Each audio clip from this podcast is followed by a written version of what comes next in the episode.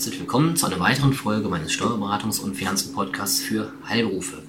Mein Name ist Carsten Semale-Becker, ich bin Steuerberater und habe in Aachen eine Kanzlei mit aktuell 13 Mitarbeitern und wir kümmern uns tagtäglich um die ja, Bedürfnisse unserer Mandanten im Bereich des Gesundheitswesens. Ja, das heutige Thema ist ähm, an Aktualität kaum zu überbieten. Ähm, und zwar bezieht es sich, wir haben ja unsere Kanzlei in NRW, in Aachen, und wir wurden ja ganz extrem von den Hochwassermassen ähm, getroffen in den letzten äh, drei Wochen. Äh, die Aufräumarbeiten sind noch in vollem Gange. Teilweise funktioniert immer noch nicht Internet beispielsweise. Trinkwasser ist an mancherorts noch ein Problem. Strom etc.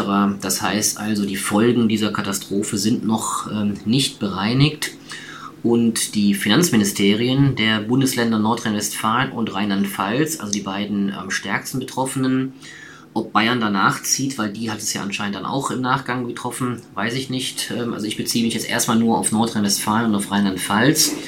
Ähm, die haben also relativ zügig, bei aller Kritik gegenüber der Finanzverwaltung, muss man hier, glaube ich, mal anerkennend ähm, erwähnen, dass die relativ zügig reagiert haben und bereits ähm, mit Schreiben vom 16.07. Ähm, ja, sich zu den steuerlichen Maßnahmen zur Hochwasserkatastrophe ähm, der letzten oder der vor drei Wochen stattfindenden Hochwasserkatastrophe sich geäußert haben. Ähm, die beiden Schreiben zu von NRW und Rheinland-Pfalz sind inhaltlich identisch und wurden anscheinend im Vorfeld ähm, ja, gemeinsam koordiniert. Die Schreiben ähm, sehen ganz konkret folgende Maßnahmen vor. Ich hoffe natürlich, ähm, dass es die wenigsten von Ihnen, von meinen Zuhörern getroffen hat mit Ihren Kanzlei, äh, Entschuldigung, mit Ihren Praxen. Aber ähm, ich habe in unserem Mandantenkreis auch ähm, ja, vereinzelt mitbekommen, natürlich mitbekommen, dass es Probleme gibt, dass Praxen teilweise schlichtweg nicht mehr nutzbar sind. Das heißt, die, ähm, ja, die Praxisgrundlage, die Existenzgrundlage ist mit einem Schlag vernichtet. Ähm, und da ist es doch vielleicht ein bisschen beruhigend, dass die Finanzverwaltung da das ein oder andere ähm, Medium auch geschaffen hat, ähm, wie dort entsprechend ähm, Vereinfachungen vorgenommen werden müssen. Die möchte ich jetzt nachfolgend kurz durchsprechen. Das eine, das erste ist ähm, die Anpassung von Vorauszahlungen.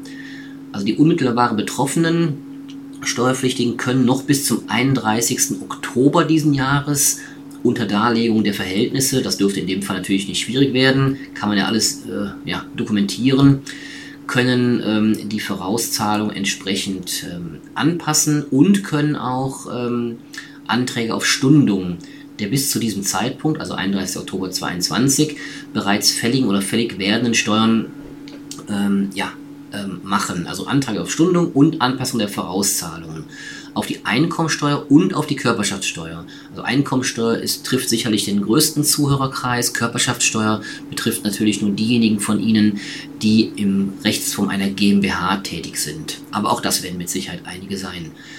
Der Einzel- oder ein Nach Einzelnachweis der Schadenshöhe ist dabei grundsätzlich entbehrlich. Die Anträge auf Stundung, die werden gewährt und auf die Erhebung von Stundungszinsen wird in der Regel auch verzichtet.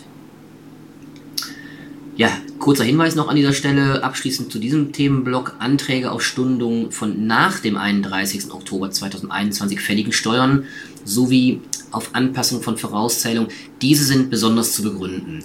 Der Gesetzgeber bzw. das Finanzministerium hat da jetzt die Frist zum 31. oder den Stichtag zum 31. Oktober diesen Jahres gelegt. Wie gesagt, grundsätzlich können Sie auch für danach fällig werdende Steuern noch ähm, Hilfsmaßnahmen in Anspruch nehmen. Die müssen Sie dann aber besonders begründen. Der zweite Themenblock ist das Absehen von Vollstreckungsmaßnahmen.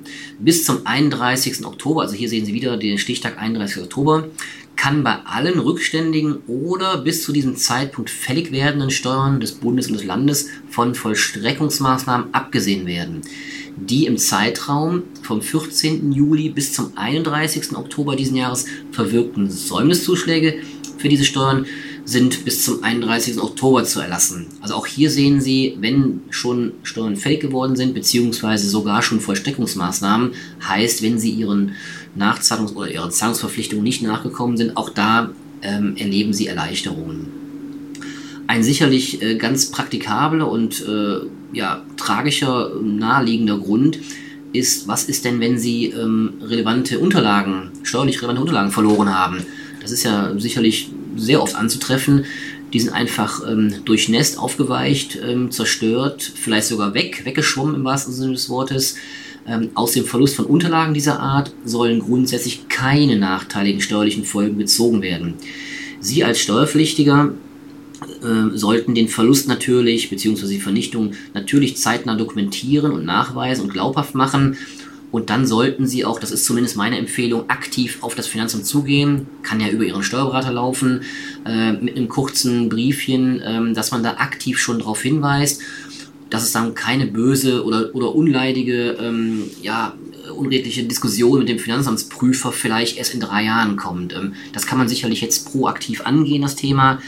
Ähm, was bedeutet glaubhaft machen, nachweisen? Das Einfachste ist, wenn Sie Fotos machen. Machen Sie Fotos oder haben Sie vielleicht sogar gemacht ähm, von dem Zustand Ihrer Räumlichkeiten und eben dem Zustand der, der Belege, der Unterlagen.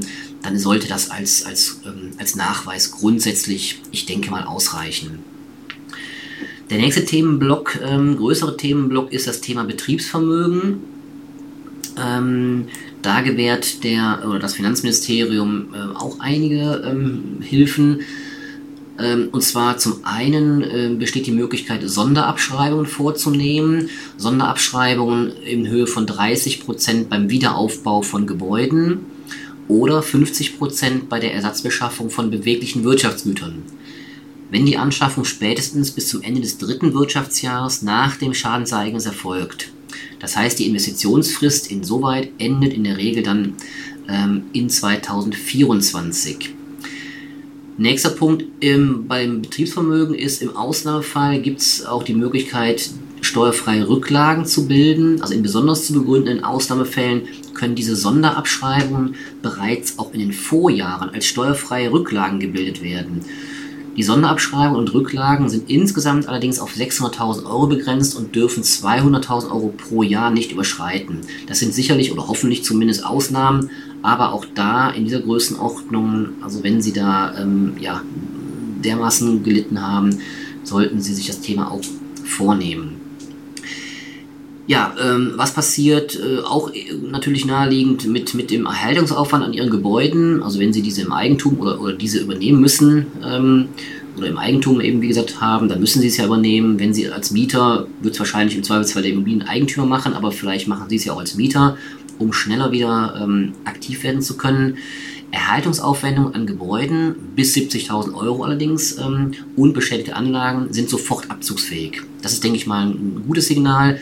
Ähm, die Aufwendungen für die Beseitigung von diesen Schäden ähm, können auch ohne nähere Nachprüfung sofort abzugsfähig sein, ähm, ja, wenn die Buchwerte entsprechend ohne sogenannte Teilwertabschreibung fortgeführt werden, was in der Regel wahrscheinlich der Fall sein wird. Bei Gebäuden gilt dies jedoch nur, hatte ich eben schon äh, erwähnt, wenn die Aufwendungen ähm, Übrigens vor Berücksichtigung von möglichen Entschädigungszahlungen, also wenn Sie zum Beispiel Entschädigungen von der Versicherung bekommen, die müssen Sie berücksichtigen, ähm, also mindestens berücksichtigen. Ansonsten ist da eine Grenze von 70.000 Euro vorgesehen. Ähm, also echte, echte Belastung. Ja, Erhaltungsaufwand am Grund und Boden, ähm, also an der Fläche, ist unbegrenzt sofort abzugsfähig. Also die Aufwendung zur Beseitigung der Hochwasserschäden am Grund und Boden, also wirklich wie der Name sagt, die Fläche, die Bodenfläche ist sofort ebenfalls abzugsfähig. Ähm, ja, das gleiche gilt auch für entsprechende ja, Wege, ähm, je nachdem, wie Ihre Praxis oder Ihre, Ihre Situation vor Ort ist, ähm, dann kann das gleiche natürlich auch für, für die Wege entsprechend sein, die zu Ihrer Praxis hinführen. Ähm, an der Stelle vielleicht noch der Hinweis, diese Erhaltungsaufwendungen äh, wir haben ja gelernt, bis zu 70.000 bei Gebäuden und bei äh, ja, Wirtschaftsgütern entsprechend ähm, ohne Beschränkung. Ähm, es kann ja passieren, dass sie jetzt aufgrund der, ich meine, wir haben ja auch noch Corona, darf man auch nicht vergessen. Das heißt, also wir leben ja sowieso momentan nicht in einer normalen Welt, ähm, wirtschaftlich zumindest.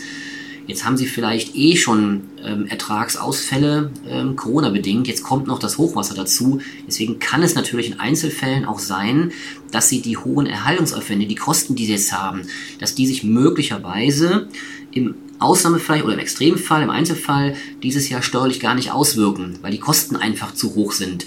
Ähm, und da an der Stelle die gute Nachricht, ähm, Sie können diese größeren Erhaltungsaufwendungen auch auf zwei bis fünf Jahre verteilen. Das heißt also, Sie müssen nicht zwingend äh, alles in diesem Jahr absetzen.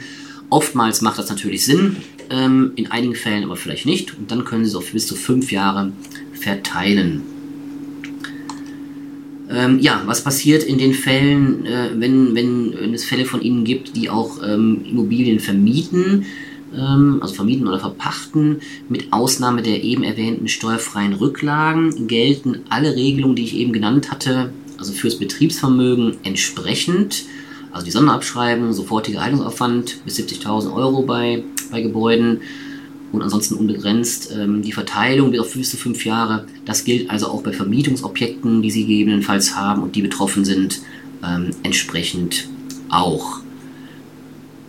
Allerdings ein kleiner Hinweis, ähm, Stand jetzt ist es so, der unbegrenzte Abzug von Schäden am Grund und Boden, der soll anscheinend nicht, zumindest nicht unbegrenzt, sofort abzugsfähig sein. Also da kleiner, kleiner, ähm, ja, kleines kleiner Haken an der Sache. Das müsste man sich genau im Einzelfall nochmal angucken.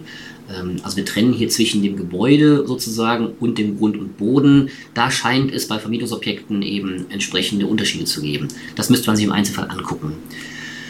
Ähm, ja, nächster ähm, Block sind die Erleichterungen für Arbeitnehmer und Wohnungseigentümer, notwendige Aufnahmen für die Wiederbeschaffung von Hausrat und Kleidung sowie für die Beseitigung von Schäden an der eigengenutzten Wohnung im eigenen Haus können als sogenannte außergewöhnliche Belastungen geltend gemacht werden. Arbeitnehmer, also Angestellte, können äh, die als außergewöhnliche Belastung abziehbaren Aufwendungen auch schon im Rahmen des Lohnsteuerabzugs als einen vom Arbeitslohn abzuziehenden Freibetrag berücksichtigen lassen. Dafür müssten dann Ihre Arbeitnehmer ähm, sich ans Finanzamt wenden. Entsprechend für die Kosten, die Sie dann jetzt haben durch die Wiederbeschaffung, können Sie sich beim, auf Ihre Lohnsteuerkarte oder ich sag mal virtuellen Lohnsteuerkarte, die wie es früher gibt es ja nicht mehr, da können Sie einen Freibetrag eintragen lassen. Die Voraussetzung für die Gewährung steuerfreier Bezüge an betroffene, an betroffene Arbeitnehmer, also wenn Ihre Arbeitnehmer tatsächlich rein praktisch betroffen sind, also nicht Sie selber, sondern Ihre Arbeitnehmer, dann gibt es auch da die Möglichkeit ähm, für die Gewährung von steuerfreien Bezügen. Ähm, die werden gelockert. Ähm, in der Richtlinie in, oder in der Gesetzesstelle, ähm, die diesen Passus betrifft, ist normalerweise die Rede von 600 Euro. Ähm, das soll wohl jetzt äh, so nicht begrenzt werden. Ähm, das heißt also, äh, die Grenze von 600 Euro, die eigentlich vorgesehen ist für derartige Dinge, die soll wohl jetzt nicht mehr gelten. Ebenso gilt das Gleiche für, also auch die Steuerfreiheit von Bezügen für Zinsvorteile oder Zinszuschüsse. Also wenn es zum Beispiel Darlehen gibt an ihre Arbeitnehmer. Ähm, letzter oder vorletzter Block ist das Thema ähm, Spenden, Spendennachweis. Für Spenden bis zum 31. Oktober 2021 ist als Nachweis der Zuwendung der Barzahlungsbeleg oder eben die Buchungsbestätigung des Kreditinstitutes oder beziehungsweise der PC-Ausdruck ähm, ähm, beim Online-Banking ausreichend. Also Sie brauchen also nicht zwingend eine Spendenbescheinigung. Ich würde es zwar grundsätzlich immer empfehlen, um wirklich jegliche Rückfragen des Finanzamtes zu beseitigen. Ähm, aber natürlich, ähm, die ein einfache Vereinfachung sieht vor, ähm, Sie brauchen da keine offizielle Bescheinigung, sondern der, ja, der Kontoauszug reicht im Endeffekt. Sie müssen allerdings darauf achten, wem Sie Geld spenden. Es ist also nicht ähm, vorgesehen, wenn Sie zum Beispiel persönlich eine betroffene Familie oder Personen kennen, die betroffen sind persönlich und Sie geben, Sie drücken denen, ich sage jetzt mal übertrieben, ganz praktisch aus, Sie drücken denen 100 Euro in die Hand ähm, oder überweisen denen 100 Euro. Ähm, das ist nicht ähm, für sie als Zahlender, als, als Zuwendender steuerlich absetzbar. Es muss also schon eine, ähm, ja, ich nenne es mal offizielle Organisation sein, eine gemeinnützige Organisation, die dort eben jetzt ähm, ja, tätig werden.